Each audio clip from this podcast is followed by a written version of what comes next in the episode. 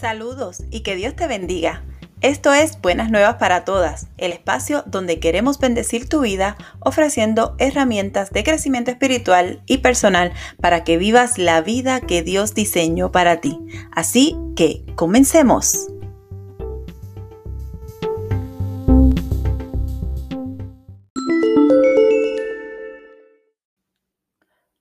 Hoy quiero hablarte de los enemigos de tu propósito. Quiero que sepas que el tiempo de la dificultad siempre va a llegar. Mentiría si digo lo contrario. Todos pasaremos por un tiempo difícil. El mismo Jesús lo advirtió. A veces ese tiempo es corto, otras veces mm, puede ser bastante largo. Pero lo cierto es que llega para hacernos crecer, para hacernos madurar, sobre todo en la fe. No existe gloria sin batalla, por lo que debemos estar prestos con la armadura adecuada para poder vencer. Lo más importante es reconocer que tenemos un propósito que cumplir y para el cual fuimos designados, pero en el trayecto ocurren ciertos eventos que pueden limitar nuestro esfuerzo y desenfocarnos de cumplir con este y llegar a la meta. Existe lo que yo llamo unos enemigos de nuestro propósito, de los cuales debemos estar bien apercibidos para hacerle frente y vencer como Cristo venció. Estos son la autocompasión, la comparación y la incredulidad. Probablemente existan otros, pero yo creo que estos son los que más están afectando la evolución en el cumplimiento de nuestro propósito. Quiero compartir lo que dice Juan 16, 33 y te voy a leer de la nueva traducción viviente. Les he dicho todo lo anterior para que en mí tengan paz.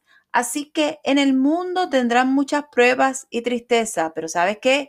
Anímense porque yo he vencido al mundo. Comencemos hablando sobre la autocompasión. Dios tiene grandes planes con cada uno de sus hijos. Somos nosotros los que debemos buscar la manera de conectar con nuestro Padre y cumplir con nuestro propósito.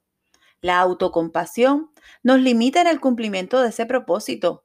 En medio de las circunstancias que nos tocan vivir, cualquiera que sean, tenemos la decisión de asumir la actitud de la compasión o de la determinación. Jesús vino a la tierra y sabía cuál era su destino. Aún así no desistió. No olvidó nunca su propósito. Él sabía que sería traicionado, entregado, mutilado y que moriría de la manera más vergonzosa que podía existir para la época pero también sabía que sería levantado entre los muertos, que recibiría la gloria, la honra y el poder sobre todo imperio y huestes de maldad. Él sabía que la tumba no sería su final y que su padre lo resucitaría.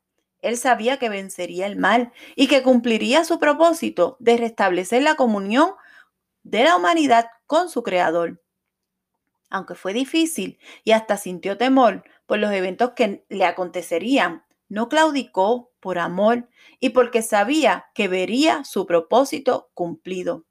Nunca le vimos autocompadecerse. Comparado con la mayoría de nosotros, Jesús no tenía nada y no se quejó de eso. Jesús no fue una víctima de la circunstancia. Con determinación se apropió de su propósito y venció la situación. La autocompasión nos estanca, nos nubla el pensamiento, nos hace olvidar que Jesús ya venció por nosotros. No somos víctimas de lo que nos pasa, somos guerreros en medio de una batalla. Que tu armadura sea la determinación para creer que todo tiempo de dificultad tiene fecha de caducidad, que sin importar cuán fuerte sea, hay victoria segura después de la batalla. Quiero compartir contigo lo que dice el Salmo 34, 17 al 19. El Señor oye a los suyos cuando claman a Él por ayuda. Los rescata de todas sus dificultades. El Señor está cerca de los que tienen quebrantado el corazón. Él rescata a los, a los de espíritu destrozado. La persona íntegra enfrenta muchas dificultades, pero el Señor llega al rescate en cada ocasión. Por otro lado, la comparación es un mal que nos quita tanta energía y que nos conduce a la envidia. Tenemos un Padre que nos ama y que tiene trato especial e individual con cada uno de sus hijos.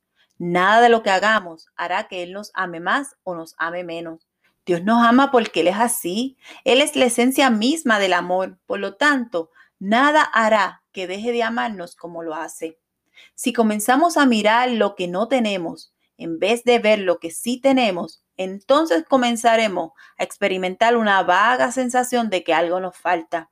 Y es ahí donde comenzamos a mirar al otro lado para descubrir de manera errónea que queremos lo que otros tienen.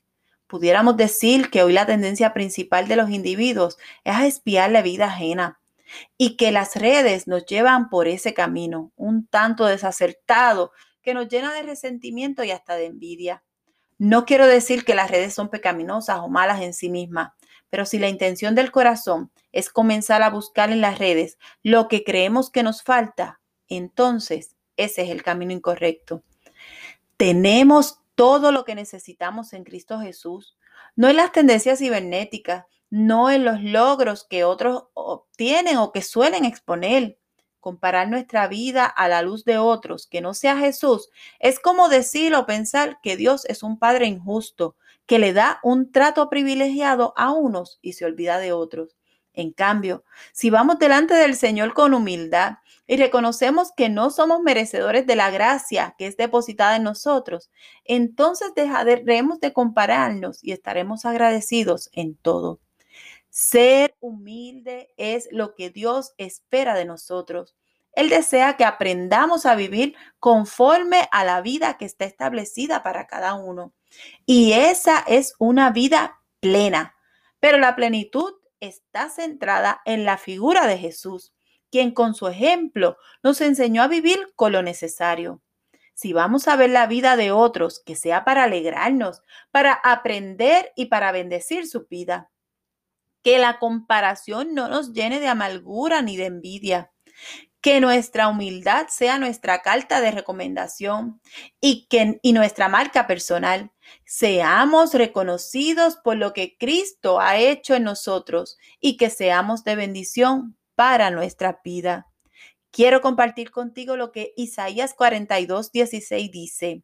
Guiaré al ciego Israel por una senda nueva, llevándolo por un camino desconocido.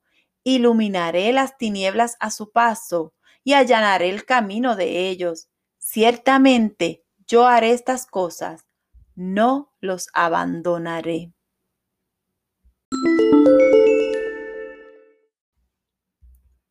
Por último, hablemos de la incredulidad, que mucho se afecta a nuestro propósito cuando dejamos de creer, cuando pensamos que nada se cumplirá.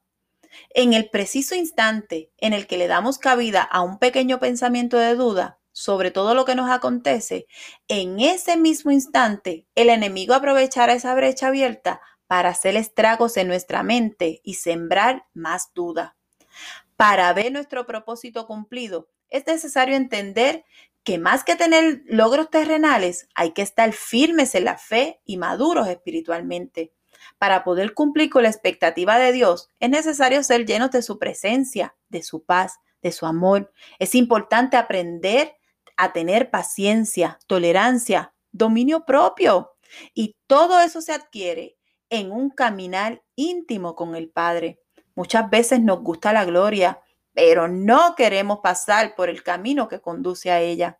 La falta de fe nos lleva a mirar al pasado, tal como lo hizo en el desierto el pueblo de Israel. Comenzamos a pensar que el lugar de donde Dios nos sacó es mejor que el estado actual y nos, nos aferramos a los recuerdos y nos culpamos por el pasado. La falta de fe no nos deja mirar el futuro lleno de esperanza que Dios tiene preparado. La incredulidad nos estanca, nos hace pensar que no hay remedio para las tantas y supuestas malas decisiones tomadas. En el estancamiento, lleno de dudas, nos alejamos de nuestro propósito porque nos hace sentir víctimas de la circunstancia en vez de agradecer, perdonar y continuar. Dios no quiere que vaguemos en aquello que pudo ser y no fue por aquello que debimos hacer y no hicimos, por aquello que no debió ser y que sí pasó. Vivir en el pasado es dejar de creer que hay un mejor mañana. Es reducir el poder de Dios a lo que vemos o lo que hemos vivido y no a lo que Él puede hacer con nosotros. La transformación de nuestro presente es posible y está al alcance de nuestra fe. Creer es el antídoto sobre toda circunstancia, es la cura ante la desesperanza. Todos somos llamados a creer. La misma palabra nos recuerda que sin fe es imposible agradar a Dios. Quiero compartir contigo lo que 2 Corintios 4, 8 al 9 dice. Por todos lados nos presionan las dificultades, pero no nos aplastan. Estamos perplejos, pero no caemos en la desesperación. Somos perseguidos, pero nunca abandonados por Dios. Somos derribados, pero no destruidos.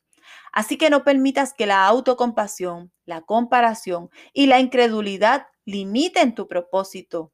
Anda, ve, Atrévete a cumplirlo. De eso se agrada Dios. Dios te bendiga.